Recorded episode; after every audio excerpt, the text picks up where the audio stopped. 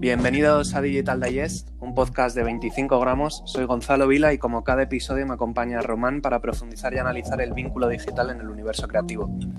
Con la dificultad implícita en la gestión de un calendario de la Fashion Week o la huella que deja la industria, es clave el planteamiento de nuevos formatos de desfiles y la forma de presentar colecciones. Para ello tenemos hoy a la que consideramos una precursora en este tipo de nuevos formatos. Ella es Carlota Barrera. ¿Qué tal estáis? Muy buenas, ¿qué tal? Hola, pues muy bien, muchas gracias por invitarme. Pues empezamos como siempre nuestro podcast con la línea temporal del, invitado, que nos ayude a ubicarle eh, para conocer de dónde viene, qué ha estado haciendo hasta llegar a día de hoy y un poco qué planes de futuro tiene pensados y qué está haciendo para, llegar a ellos. Cuéntanos un, un poco, Carlota. Pues bueno, yo soy asturiana, eh, estudié en Madrid y en Londres y después de graduarme en London College of Fashion en un máster de moda masculina y sastrería, decidí montar mi propia marca que ahora lleva ya cuatro colecciones y estamos a punto de, presentar la quinta. Pues si os parece voy a ir directamente al, grano. Podemos hablar de, tu marca como una de las pioneras en la digitalización de, de, un desfile. Presentaste una colección en París de manera virtual, a través de vídeos en tu cuenta de Instagram y además de una manera muy estética y muy guay. ¿Cómo fue este proyecto? ¿Cómo se gestionó todo? ¿Y crees que sentará algún precedente a la hora de iniciar, eh, digamos, la transformación digital de otras marcas de moda? Bueno, yo creo que sí que nos estamos moviendo hacia una digitalización en todos los sentidos de, todo. Y sí que es verdad que, bueno, pues eh, yo tengo mis preocupaciones como otros diseñadores sobre la sostenibilidad y, y todo, el, todo lo que genera la industria de la moda durante la semana de la moda, ¿no? Tantísimos vuelos, tantísimas, tantísimos desplazamientos, eh, pues esos espacios enormes eh, en los que se gastan millones y millones solamente para un día y, y la necesidad de estar ahí para, para, vivir ese momento.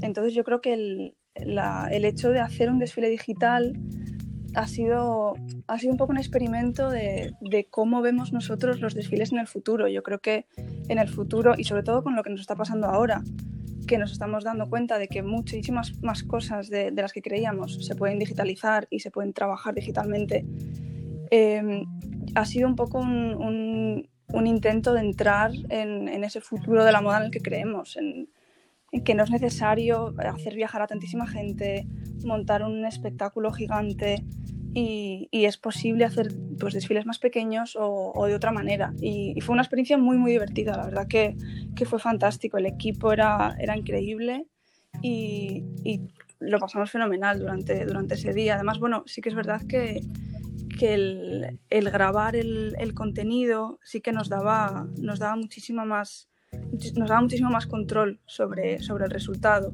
sí que es verdad que pues a lo mejor eh, marcas grandes como, como Chanel o como Dior lo tienen todo muchísimo más organizado a la hora de hacer desfiles, pero una marca, una marca pequeña siempre hay muchas más cosas que pueden salir mal, que pueden y que pueden hasta echar por tierra todo el trabajo ¿no? que, llevamos detrás, seis meses trabajando en una colección y, y, que algo salga mal en un desfile para un joven diseñador es como, como algo terrible. Bueno, es el holocausto. Claro. Es, es decir, al final, al final yo creo que también esto es muy interesante tener en cuenta. Al final eh, nos enfrentamos a una, pues, a una exigencia como cuando le pasaba a Christopher Bale, ¿no? En, el hecho de tener que eh, desfilar sí o sí durante la Fashion Week de Milán, eh, porque era como un exigido de, la industria y fue cuando ese, ese momento que decidió mover Burberry a, a, a Londres, ¿no? Que también dijo, pues mira, cambie un poco el formato, lo que parecía obligatorio eh, que sucediese en Milán, pues yo replanteo, me lo vuelvo a llevar a Londres, revalorizo otra industria y otro, y otro panorama, yo creo que al final es ese mismo movimiento, ¿no? De llevártelo a, en vez de al mundo físico en otro emplazamiento o en otro formato, digitalizarlo, ¿no? Mm. Virtualizarlo. Sí. Sí. bueno, y, también pues eso, la necesidad de tener un desfile cada temporada, que haya X personas, que tenga X tamaño el, el espacio, y pues eso, hay ciertos tics ¿no? que hay como que cumplir para, para ser exitoso en el mundo de la moda y, yo creo que ahora mismo con Instagram, con, con, las nuevas generaciones, nos estamos moviendo en un momento muchísimo más ecléctico y muchísimo más personal y el hecho de digitalizarlo es una, es una buena forma de, de crear un nuevo camino. Sí, yo creo que además el hecho de, reducir esta huella que, hablábamos en, la industria de la moda, que es la más contaminante quitando el petróleo, me parece, em, es el hecho o sea, de aprovechar también el formato digital en sí, como decías. O sea, ya no es el control de, contenido, sino que además pasa también a que podáis medir ciertas cosas que igual en un directo de un desfile o, a priori no se pueden medir, como cómo impactas a, tu público, eh, cómo se genera, el contenido pasa a ser eh, pues, eh, más fácil de compartir en, los perfiles y, pues bueno, todas estas ventajas que, hay. No sé si implementasteis alguna estrategia de cara a esto, de decir, oye, ¿cuánto impacto hemos generado? ¿Cómo se ha compartido mi contenido? ¿Qué comentarios ha habido? Sobre todo, sobre todo yo ya entro en el punto de que ahora mismo todos los asistentes de todos los desfiles ven los desfiles a través de sus pantallas porque están muchas veces más pensando en la generación del contenido para redes que en lo que es en sí ver la pieza, ¿no? Entonces, ese punto de dedicarle valor a cómo presentas, a ese movimiento de prenda eh, y cómo presentas eh, visualmente, creo que al final lo que haces es reducir ese espacio entre eh, invito a un asistente, genera este contenido, el público final lo ve.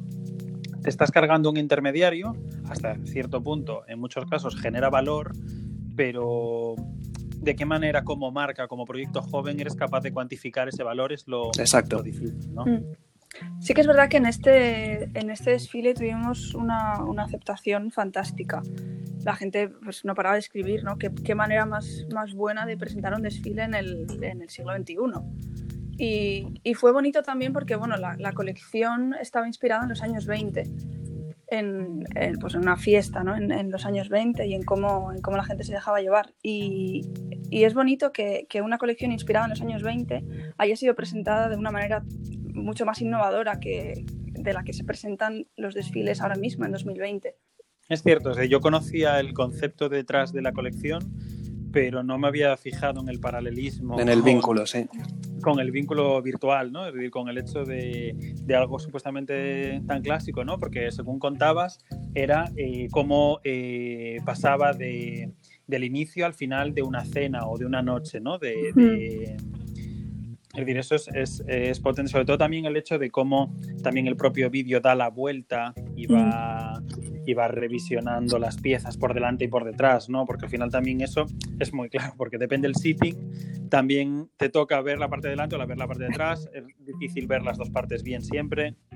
Yo creo que ha sido, ha sido muy inteligente. Sí, el, el vídeo sí que eh, fue, fue muy dinámico, lo grabamos con varios drones entonces fue, pues eso, entre los drones, la edición y todo, sí que se vio un poco esa psicodelia en la que estaba inspirada la colección.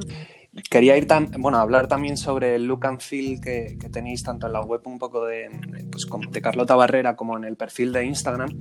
Es un look and feel que se cuida mucho, muy limpio, eh, muy acorde a la estética de la marca.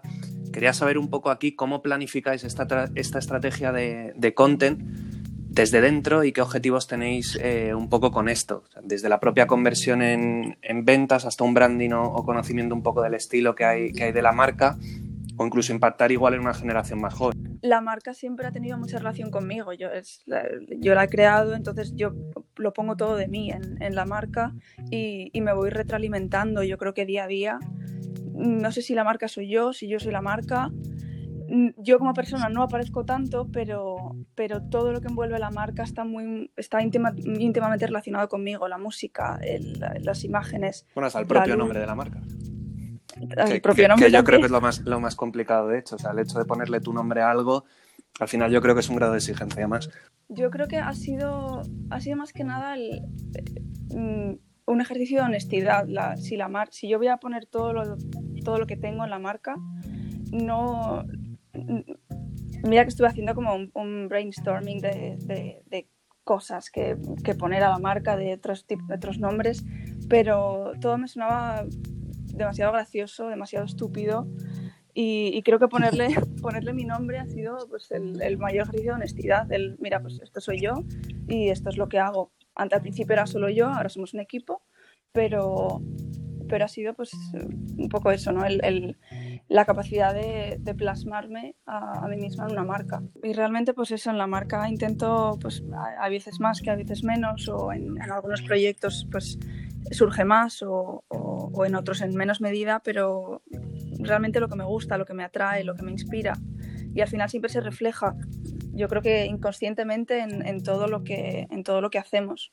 Al final el Instagram es un, es un reflejo, pero, pero tampoco lo, lo cuidamos excesivamente en el sentido de que hagamos solamente contenido para Instagram, sino que realmente todo el contenido que generamos respira un poco esa, esa, ese ambiente y, y todas esas referencias.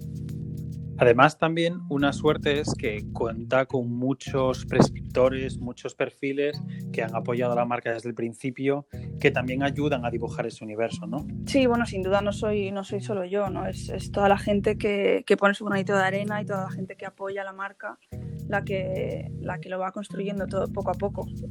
Ganaste también el, el premio Who's Next de, de, Vogue, que es el mayor premio de, de la moda en términos de, de dotación económica, pero que además tiene un valor enorme a la hora de, abrirte un hueco pues, desde las páginas eh, del propio Vogue hasta editoriales más, más importantes o relevantes.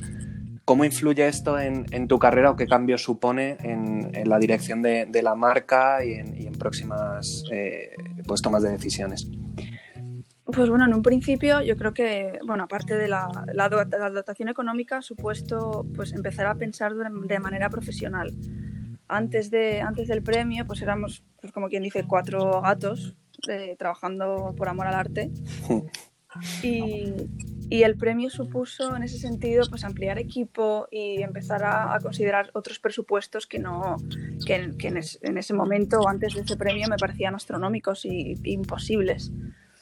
Y luego, pues bueno, con, en, el sentido de, posicionamiento en la industria sí que nos ayudó un montón, ¿no? El, tener el reconocimiento de Vogue, de, una revista tan consolidada, ha ayudado a que, a que tanto la gente de la calle como personas de la industria nos tomaran un poquito más en serio. Y, y eso fue, eso fue fantástico. Y bueno, y, ya es el, el, reconocimiento en sí, ¿no? El, el haber trabajado tantísimo durante, durante esas colecciones, tanto yo como, como el, el equipo, y cuando, ya justo además eso, eso coincidió cuando, cuando yo me estaba, estaba teniendo mis, mis comidas de tarro en mi casa diciendo, bueno, esto merecerá la pena, todo el, todo el esfuerzo. Sí, porque esto es algo que al final igual no, no ve la gente, pero o sea, también podemos hablar realmente de cómo es el trabajo como, como diseñadora, o sea, lo que es un trabajo de quizás siete días a la semana, 365 días del año, cuando además es, tu marca, tienes que lanzar todo esto, todavía no tenías una dotación económica, o sea, al final, ¿cómo, cómo era y es el día a día pues de Carlota Barrera a la hora de, de trabajar en la marca? Pues es muchísimo, muchísimo trabajo. O sea, yo no, no, tenía ni idea de que fuera a ser así. Aparte de estar pegada al ordenador y al teléfono continuamente, 24/7, ah. yo, yo he llegado a levantarme de la máquina de coser para cenar en Nochebuena. O sea, directamente pasar de la mesa con la máquina de coser a, a la mesa de la cena. Claro, es que estas son las cosas que igual no se ven desde, desde fuera o, ahora no se perciben con, con, lo que es la marca ahora mismo. Y, que y hasta qué punto y hasta qué punto muchas veces eres diseñador, empresario, es decir, hasta muchas veces también el enfrentarte a, a, que la idiosincrasia de, tener una marca de moda no solo es la parte creativa, la parte de desarrollo, sino eh, temas de eh, mientras estás diseñando, estás haciendo recursos humanos. Sí, logística, o sea, todos los temas que hay implícitos. Estás haciendo, es decir, al final es, para mí es la, máquina de coser, por supuesto que es una parte muy, muy clave, sobre todo de cara al, al inicio del proyecto, pero todo lo demás también, ¿no? Me refiero.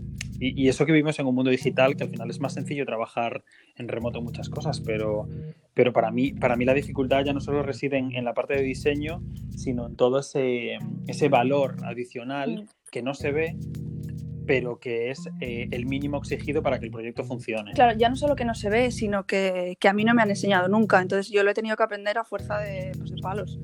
Yo creo que todos, todos los empresarios que, que son empresarios de, de, algo, eh, de algo de lo que han estudiado, quiero decir, yo he estudiado diseño, yo he estudiado sastrería, sé hacer una chaqueta fantástica, pero a mí nadie, nadie me ha enseñado a hacer un Excel con facturas. Claro, sí. O, constitu o a constituir claro. una empresa, por irte a lo básico. Sí. Claro.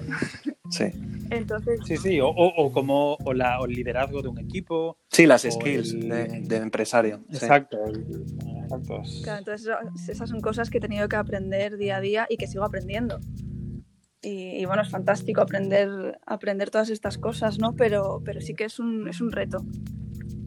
Hay otra pregunta que tengo de cara a, posicionamiento y, segmentación un poco de, tu público, que por decorarlo un poco sería cuál sería el, hombre Carlota Barrera, por así llamarlo, porque viendo tus looks eh, un poco pues me imagino un, un hombre moderno, desenfadado, pero luego también es cierto que las prendas tienen este toque clásico. Eh, yo, por ejemplo, desde mi punto de vista, eh, veo un perfil tipo Harry Style, que además viste con pues, este, estilo de camisas de seda, eh, un poco este rollo. Pero desde tu punto de vista, o sea, ¿cuál, cuál es el, el hombre Carlota Barrera? Sí que es verdad que tengo, pues tengo muchísimas, muchísimos musos, ¿no? Muchísima gente a la que me encantaría vestir, pero yo creo que lo más importante de nuestra marca es que diseñamos para, para alguien que se sienta cómodo con las prendas que hacemos. Me importa menos el, el ideal, el, el, el hombre Carlota Barrera o el muso o la, la única persona que lo puede llevar por este tipo de cuerpo. Para mí lo más importante, por encima de todo y con muchísima diferencia, es la actitud. Yo creo que lleves lo que lleves, si estás cómodo con, con lo que estás llevando y- y te sientes bien, lo vas a llevar fenomenal, sea lo que sea. Entonces yo creo que diseñamos para, diseñamos para ese tipo de hombre, 100%. Da igual la silueta, de dónde venga, dónde vaya o, o lo que esté acostumbrado a ponerse. Yo creo que si, si se ponen nuestras prendas y se siente bien, que es lo que, es lo que intentamos hacer y lo que por suerte nos llega ¿no? de, de feedback, siempre, siempre nos llega que, que cualquiera que se pone nuestras prendas se siente increíble y es el mejor cumplido que nos puede llegar, Sí. ya lo, ya lo tenemos hecho. Es una cuestión más de personalidad. Bueno, yo- Sí, yo creo que cualquier cosa, cualquier, cualquier cosa que, que se ponga cualquiera, con tal de que esté cómodo, le va a sentar muchísimo mejor que, que otra cosa con la que a lo mejor pues más, más moderna o más guay o de la última colección de no sé quién.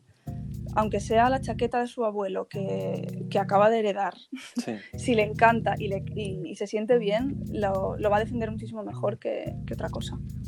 Totalmente. Sí, al final yo creo que también es eso, ¿no? Me refiero, cuando tú, yo que he tenido la suerte de ponerme alguna prenda tuya, para mí el, el hecho de, de que esté muy pensado para el cuerpo del hombre, me refiero, para ese, ese concepto de sastrería, para la camisa más fluida o para la chaqueta más rígida, eh, que, que- que te permita sentir esa, ese peso en los hombros de que estás llevando algo de que estás llevando algo relevante, ¿no? Que a mí me pasa, por ejemplo, eh, en un mundo en el que estamos todo el rato llevando sneaker, en el momento en el que me pongo un zapato, que me cambia la actitud, como que me Subes un peldaño, sí. eh, distinto, exacto, sí, sí. Sobre todo yo que soy bajito.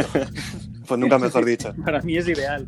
Para mí es ideal. Pero ese, ese punto, ¿no? De, de respeto también hacia la prenda que llevas, que para mí eso te pasa con X marcas, no te pasa con todas. Sí, ya no eso, sino además el hecho de, de que estamos en, en la era fast fashion, que parece que cada vez desaparece más, pero y, y va justo precisamente a, a darle ese valor a la prenda, pero, pero el hecho es efectivamente de sentirte bien eh, lle- llevando algo, al- eh, pues eso, que te dé valor y, y que forme parte un poco de tu personalidad.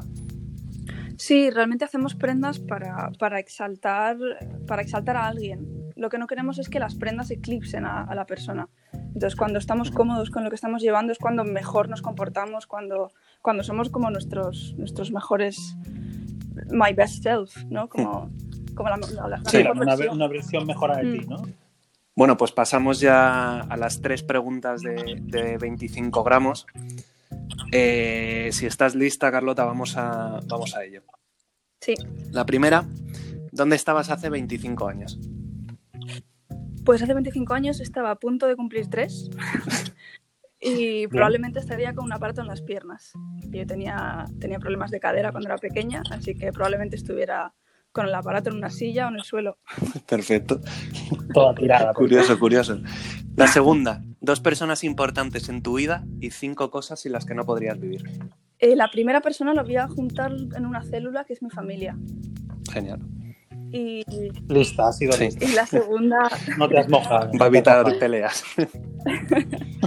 la segunda es Olivia, mi pareja, que me acompaña en, en todo y me apoya muchísimo. Genial. ¿Y las cinco cosas sin las que no podrías vivir? Pues la cocina, que me encanta, música, libros, sin mis amigos, imposible, y sin mi móvil. Es demasiado siglo XXI, pero Qué triste, pero qué Sí. cierto, ¿no? Es- sobre todo en estos momentos ahora que es, es cada día más... Bueno, y curioso también que no hayas, Es que no hayas una sacado maldición. una cosa material, ¿eh? que es lo lógico en esta respuesta que han dicho mis amigos, por ejemplo, que yo eso también lo veo curioso. Sí. Sí, sí, sí, sí, sí, sin duda. Y tercera y, Pero es que son buenos, Sí. es que son buenos. y muy bueno. tercera y última, ¿qué piensa la mayoría de la gente sobre ti que no es cierto? Pues que soy arquitecta. No sé cómo hemos llegado a eso, pero debí de decir que, que yo hace tiempo quería estudiar arquitectura y, y lo descarté, pero creo que se han quedado con eso. O sea, no, no has llegado ni a empezar a estudiarlo ni nada, pero la gente lo No, piensa. jamás, nunca. Bueno, ya por terminar el, el podcast, la última pregunta de, de siempre es una recomendación que tengas de un invitado que podamos eh, tener en el, en el podcast y, y que te pareciera in- interesante. Pues recomendaría a Inés Maestre, que, que es una ilustradora digital maravillosa y además es mi, mi amiga, mi hermana mi, y mi apoyo en, en muchísimas cosas. Inés es, es fantástica, aparte de, de que su técnica es, es maravillosa, se- estoy segurísima de que tiene muchísimas cosas que decir, así que sería interesante. Pues genial. Qué bueno. Pues muchas gracias, Carlota, por, por haberte unido al podcast en este volumen de hoy y esperamos que siga todo bien. Muchas gracias por invitarme, ha sido un placer. A ver si nos a ver si nos traes noticias nuevas y, y, nuevos formatos, nuevos formatos de presentación. Seguro, seguro que sí. Pues muchas gracias, chicos. Venga. Cuídate mucho. Gracias.